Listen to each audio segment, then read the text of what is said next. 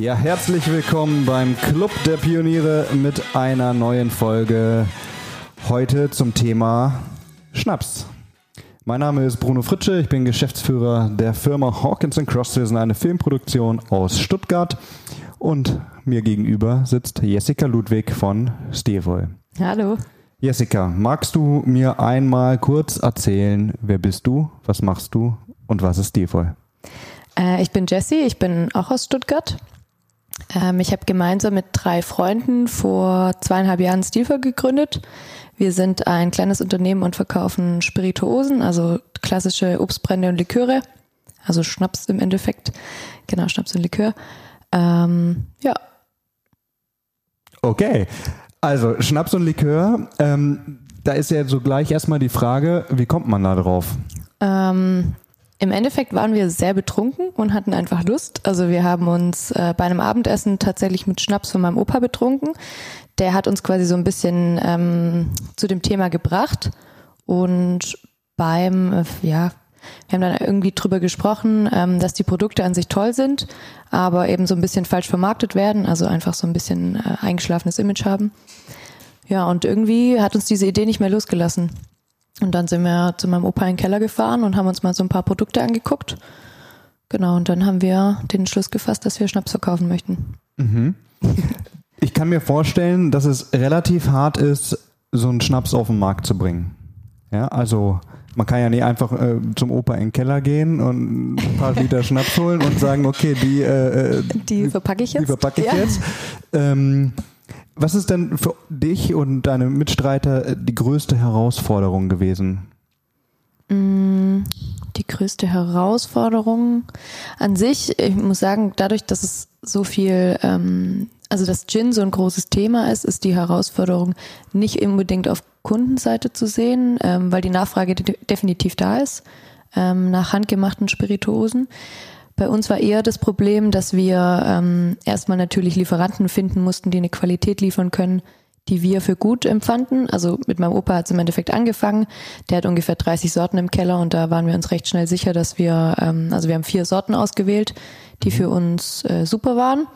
Aber dann, ähm, wir wollten ja natürlich nicht nur mit ihm arbeiten, sondern mit, also unsere Idee ist im Endeffekt, dass wir äh, Tradition erhalten und neu gestalten wollen, sagen wir immer. Mhm. Ähm, wir wollen Kleinbrenner unterstützen und quasi einfach das Thema Schnaps und Likör wieder ein bisschen moderner machen. Und ähm, genau der Hintergrund war im Endeffekt, dass wir mit mehreren Kleinbrennern arbeiten wollten. Die muss man natürlich erstmal suchen. Es gibt sehr, sehr viele bei uns. Ähm, also wir sind zu viert und zwei von uns kommen aus der Region Hohenlohe, zwei aus der aus Oberschwaben.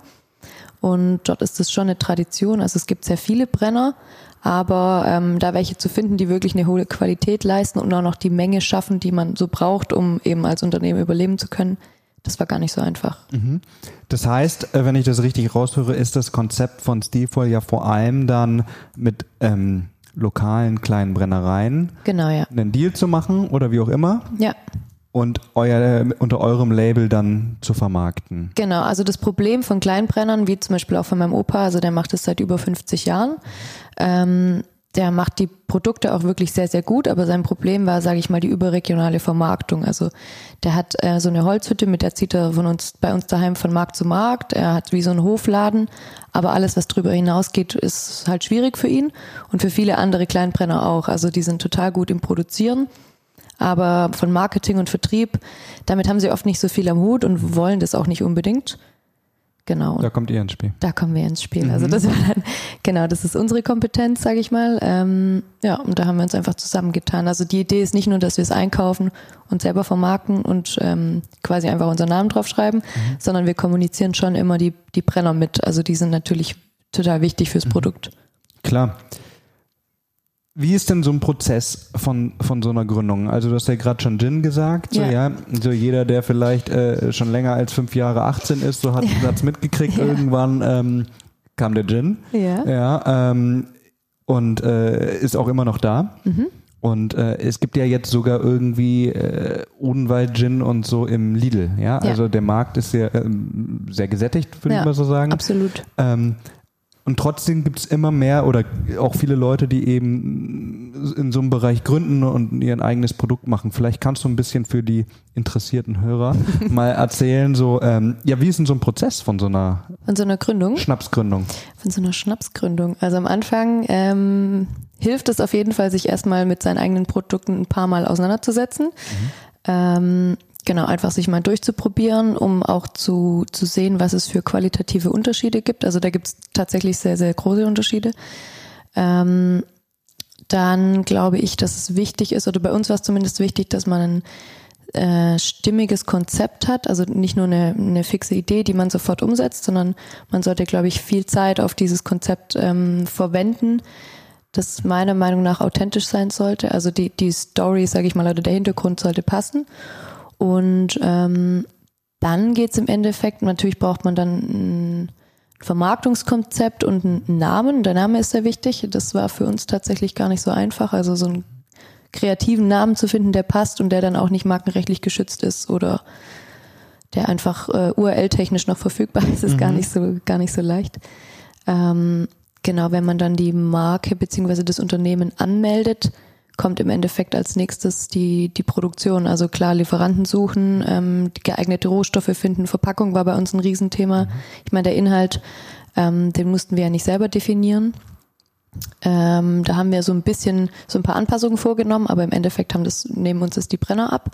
Da kann man vielleicht an der Stelle noch sagen, für alle, die es interessiert, wir verlinken das und schmeißen hier unter den Podcast mal Bilder, weil das, ähm, es sieht schon ganz cool aus. Ja, das stimmt. So. Da hat unser Designer ganze Arbeit geleistet, ja, genau. das stimmt. Ähm, genau, und dann im Endeffekt ist es halt wichtig, äh, Lieferanten zu finden, die, die einmal das liefern können, was man, was man sich optisch vorstellt, aber die natürlich auch mengen- und preistechnisch äh, einfach möglich sind. Dass man genau nachher auf einen VK-Preis kommt, der, ähm, der einfach möglich ist auf dem mhm. Markt, weil man natürlich sehr viel Konkurrenz hat. Ja. Und, und was ich mir jetzt als, als Laie am schwierigsten mhm. vorstelle, ist diese Lizenzierung. Also irgendwer muss, muss ja die Genehmigung ausstellen, ja. dass man Alkohol verkaufen darf, oder? Und ich weiß, was du meinst. Ähm, das ist bei uns tatsächlich, gar, also bei uns tatsächlich gar kein Problem, hätte ich auch gedacht am Anfang. Ähm, dadurch, dass wir mit, mit bestehenden Brennern arbeiten, die ja eine ähm, Lizenz sozusagen haben, Schnaps oder Alkohol zu produzieren, was gar nicht so tragisch. Im Endeffekt sind die, die werden vom Zoll kontrolliert und mhm. vom äh, Wirtschaftskontrolldienst.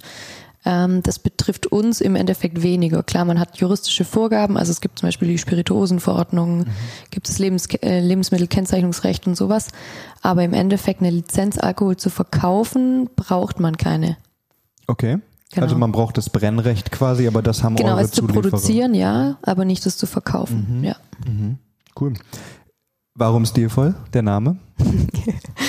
ähm, das war äh, auch wieder eine Geschichte, die unter dem ein oder anderen, äh, Gott, wie sage ich, Alkoholeinfluss äh, stattgefunden mhm. hat. Ich muss sagen, die Naming-Sache, die war tatsächlich für uns recht schwierig. Wir wussten, ähm, wir wollten irgendwie dieses Dorfkinder, also unsere Herkunft mit, ähm, ich sag mal, unserem, unserem Stil im Sinne von Vermarktung und äh, natürlich Alkohol oder das Thema Schnaps zusammenbringen. Mhm. Und irgendwann, ich glaube nach dem dritten Anlauf hatten wir dann die Idee, dass wir es einfach, dass wir an sich stilvoll sein wollen, klar. Und irgendjemand hat dann im Gespräch einfach so gesagt, ja, dann halt nur mit einem L wegen dem Volumenprozent. Mhm. Und dann hat's Klick gemacht und wir dachten alle so, wow, okay, das ist es. Sehr gut, guter Name, finde ich auch. Ähm, jetzt ist es ja so, wir haben es gerade schon mal ganz kurz angesprochen, ähm, ihr holt den Schnaps ja. oder das Produkt, mhm. labelt das, verpackt das und so weiter und so fort. Und dann kommt ja wahrscheinlich der schwierigste Teil, mhm. das an den Mann zu bringen. Ja. Wie geht ihr mit dem Thema um? Habt ihr einen speziellen Marketingplan oder habt ihr da viele gute Freunde, die Bars besitzen oder ähm, und mhm. wurde es einfacher auch mit der Zeit? Das ja. gibt es ja schon ein bisschen. Mhm, das stimmt. Also uns gibt es jetzt seit zweieinhalb Jahren. Ich muss sagen, am Anfang, also wir kamen alle gar nicht aus der Branche. Wir kan also wir kannten die Getränkebranche überhaupt nicht. Wir hatten klar, Alkohol kennt man privat, aber man, wir hatten alle beruflich damit überhaupt nichts zu tun. Mhm. Ähm, unsere Idee am Anfang war natürlich, also zwei von uns vier kommen aus dem Marketingbereich und wir haben mhm. uns natürlich schon Überlegungen gemacht. Also wie gehen wir vor, ähm, wie bilden wir die Marke im Endeffekt, aber wie bringen wir das Zeug auch an Mann? Also du brauchst auch eine gewisse Drehzahl, um dein Gehalt bezahlen zu können irgendwann. Mhm. Ähm, ja, im Endeffekt sind wir einfach losgezogen. Also das war ähm, der Markus und ich machen bei uns den Vertrieb sozusagen. Wir haben einfach Schnaps eingepackt und sind von Bar zu Bar und von Laden zu Laden gezogen, haben das vorgestellt. Mhm. Und die Leute haben zum Glück, also wir haben gerade in Stuttgart angefangen, da drei von uns vier hier leben, ähm, waren die Leute sehr, sehr offen. Also die hatten wirklich Bock drauf, die hatten auch, die haben gesehen, was wir, was wir da machen und hatten auch Lust, uns zu unterstützen, obwohl wir die teilweise gar nicht kannten. Mhm. Also das war echt toll. Ähm, ja, und dann sind wir einfach immer weitergezogen, haben Türklinken quasi geputzt mhm. und haben einfach mal geschaut, wie wird's angenommen. Ähm, und der Einzelhandel war da einerseits sehr offen, aber auch die Gastronomie, also auch so hochwertige Bars, von denen wir wirklich, also ich habe das erste Mal äh, sind wir ins Paul and George reingelaufen. Wir hatten mhm. tatsächlich wirklich Angst, da reinzugehen, weil wir nicht mhm. wussten, was uns erwartet. Schmeißen die uns wieder raus, äh, erklären die uns für verrückt. Aber ähm, da waren zwei Barkeeper dahinter, mit denen wir mittlerweile befreundet sind und die waren sofort äh, angetan, die fanden es cool, die haben uns Tipps gegeben. Mhm. Also cool. es war echt super. Außerhalb von Stuttgart kann man das dann euch auch irgendwo finden? Äh, ja, mittlerweile sind wir ähm, eigentlich deutschlandweit in größeren Städten. Das ist so, sage ich mal, einzelhandelstechnisch unser, unser Fokus. Also wir arbeiten nicht mit dem Lebensmitteleinzelhandel zusammen, sondern mit dem Fachhandel. Das sind ähm, Weinhandlungen, ähm, dann Feinkostläden, Concept Stores, also überall quasi Läden, wo du auch Beratung dazu bekommst, wo du auch mal was probieren kannst und wo sich die Leute einfach auskennen oder wo auch ein bisschen der Lifestyle, sag ich mal, passt. Ist das, ist es ähm, bewusst so, dass ihr jetzt zum Beispiel sagt, nee, in Edeka wollen wir nicht rein?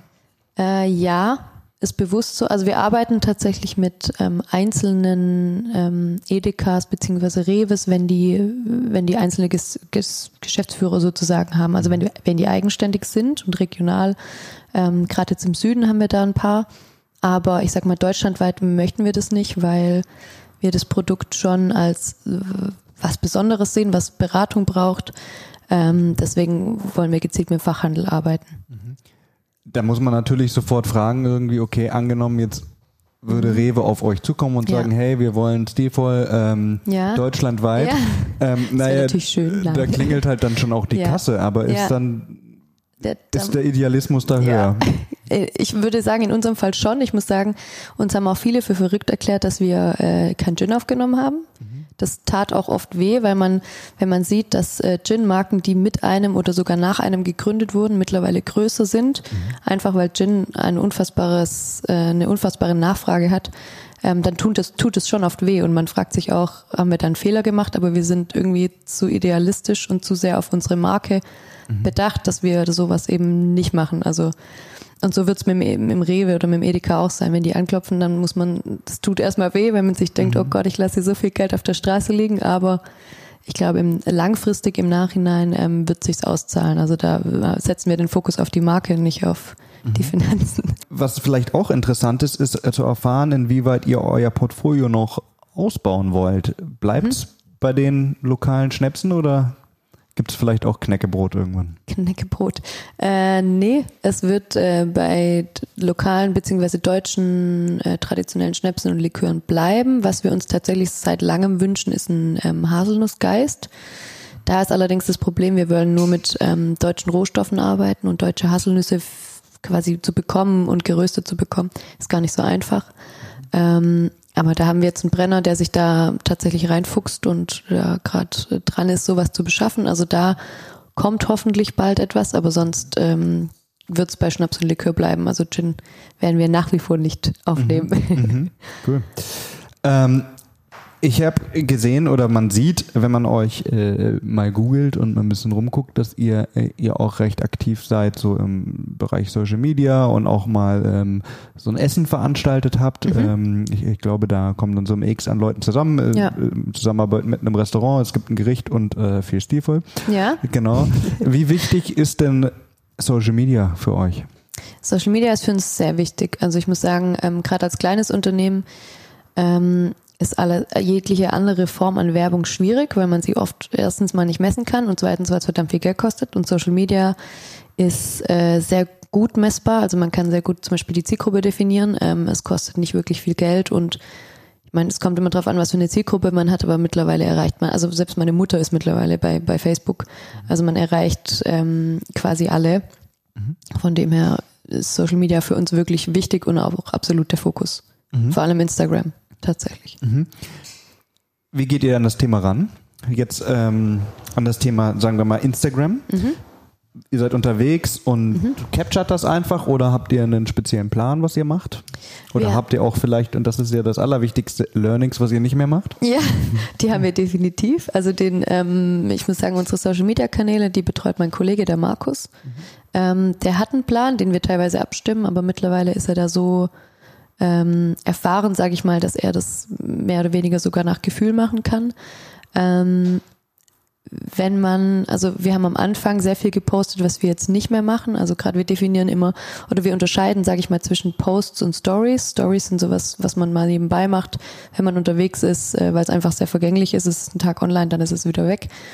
Mm, Bei den Posts sind wir mittlerweile schon kritischer. Also wir schauen jetzt wirklich, was prägt die Marke. Ähm, wir setzen da viel mehr, viel mehr Arbeit rein. Also wir machen richtige Fotos. Ja, genau. Und wie ist da so der Response? Also das heißt, verkauft ihr dann auch mehr, weil ihr mehr Instagram macht? O- Oder ist es doch mehr der Einzelhandel, aber die kennen euch schon? Ich würde sagen, wir verkaufen tatsächlich mehr, was nicht unbedingt nur an den Endkunden liegt, sondern ich glaube, also die Erfahrung machen wir immer wieder, dass auch Einzelhändler und ähm, gerade B2B-Kunden einfach Instagram mittlerweile zum ähm, Research nutzen. Also Okay. darüber kriegen wir wirklich, ähm, wir, wir lernen quasi Leute online kennen, mehr oder weniger darüber. Cool. Was sind denn so Learnings äh, aus eurer Anfangszeit, wo ähm, nicht mehr passieren jetzt? Also, also was habt ihr so vielleicht mal so die, die Top 3, ähm, wo du aus jetziger Sicht sagst, oh mein Gott, warum haben wir das denn gemacht? Top 2 ist auch okay. Oh Gott, da muss ich jetzt mal überlegen. Ähm, ich glaube, was wir am Anfang, was am schwierigsten tatsächlich für uns war, wo wir mittlerweile, glaube ich, einen ganz guten Weg gefunden haben, war tatsächlich unser Pricing. Ähm, also das Problem war, dass wir tatsächlich alle nicht aus der Branche kommen und äh, wenig Ahnung hatten und wir haben gerade im Bereich äh, Produkt- und Preisentwicklung äh, haben wir, glaube ich, zu wenig ähm, Input von externen reingeholt. Also da, man geht immer davon aus, ja klar, habe ich, im, ich im Studium gelernt, wir haben Marketing studiert, Preismix, äh, Kalkulation, hatten wir irgendwie alles, so, das machen wir jetzt mal und dann, dann passt es schon. Aber da kann man extrem viel falsch machen, muss ich sagen. Wart ihr zu günstig oder zu teuer? Ähm, wir waren zu günstig, weil wir im Endeffekt, äh, also wir arbeiten ja mit dem Handel und der Gastronomie zusammen. Das heißt, auch in der Gastronomie hast du ja einen mehrstufigen Handel. Du arbeitest ähm, genau eben nicht direkt mit dem Gastronom oft zusammen. Und äh, wir haben die Margen völlig unterschätzt. Also wir haben die völlig falsch kalkuliert. Das musst du ein bisschen erklären, glaube ich, für die Ja. Zuhörer, die Ja, sich nicht auskennen. Naja, ich meine im Endeffekt, wenn ein, wenn ein Händler bei dir einkauft und dein Produkt zu dem Preis anbieten will oder soll, den du online quasi ähm, anbietest, dann will der da auch was dran verdienen. Und diese, sag ich mal, Spanne, die er dran verdient, ähm, die legt im Endeffekt, die, klar legst du die fest, aber wenn die, wenn die zu, zu, zu gering ist und der Händler quasi mit deinem Produkt nichts verdient, dann wirst du auch nicht verkauft. Genau, das ist immer so ein, auch so ein Angebot-Nachfrage-Ding. Also du musst dich halt irgendwo einpendeln, wo der Händler dann sagt, okay, damit komme ich klar, damit kann ich meine Miete bezahlen, mein Personal, genau sowas. Cool. Wie viele Produkte gibt's jetzt aktuell? So. Wir haben aktuell äh, vier Schnäpse und vier Liköre aus dem Obstbereich und dann haben wir noch einen Fichtengeist. Also das ist quasi unsere Waldgeschichte. Äh, das ist so ein bisschen spezielleres Produkt. Genau, das, damit sind es neun. Cool. Lass uns doch mal über den Spirituosenmarkt im Allgemeinen sprechen. Ja. Dass es den einen oder anderen Gin gibt, haben wir ja schon äh, äh, besprochen. Aber kriegt ihr aus euren Gesprächen mit äh, Barbetreibern und so weiter auch mit, ist da vielleicht so ein Wandel inzwischen? Oder trinken die Leute immer noch gerne Gin Tonic oder Mule oder was auch immer? Da muss man unterscheiden tatsächlich. Also die Leute hinter der Bar und die Leute vor der Bar sind da ganz unterschiedlich. Vor der Bar wird immer noch sehr viel äh, Gin Tonic bestellt. Also das ist einfach gelernt, auch alles mit Tonic funktioniert. Ähm, hinter der Bar, die, da machen wir immer wieder die Erfahrung, dass die Barkeeper keinen Bock mehr drauf haben. Also die, wir selber können es auch nicht mehr sehen, weil man es jetzt einfach, keine Ahnung, die letzten vier, fünf Jahre nur getrunken hat.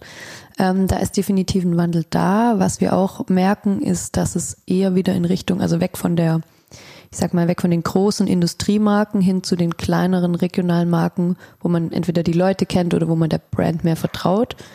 Ähm, dass es eher in die Richtung geht. Genau, an spirituosen Kategorien würde ich sagen, hinter der Bar ist immer noch Mezcal ein Thema. Also mhm. ähm, genau, das hat, glaube ich, schon vor ein paar Jahren angefangen. Aber ähm, das ist nach wie vor ein Thema. Korn kommt anscheinend. Wir merken mhm. es hier im mhm. Süden noch nicht so hundertprozentig, muss ich sagen. Äh, wir waren jetzt vor kurzem in, in Hamburg auf, auf einer Messe. Mm, und in Hamburg ist Korn schon ein Riesenthema. Also mhm. das merkt man. Aber hier im Süden ist es noch nicht so hundertprozentig angekommen, glaube ich. Und Mescal kommt auch.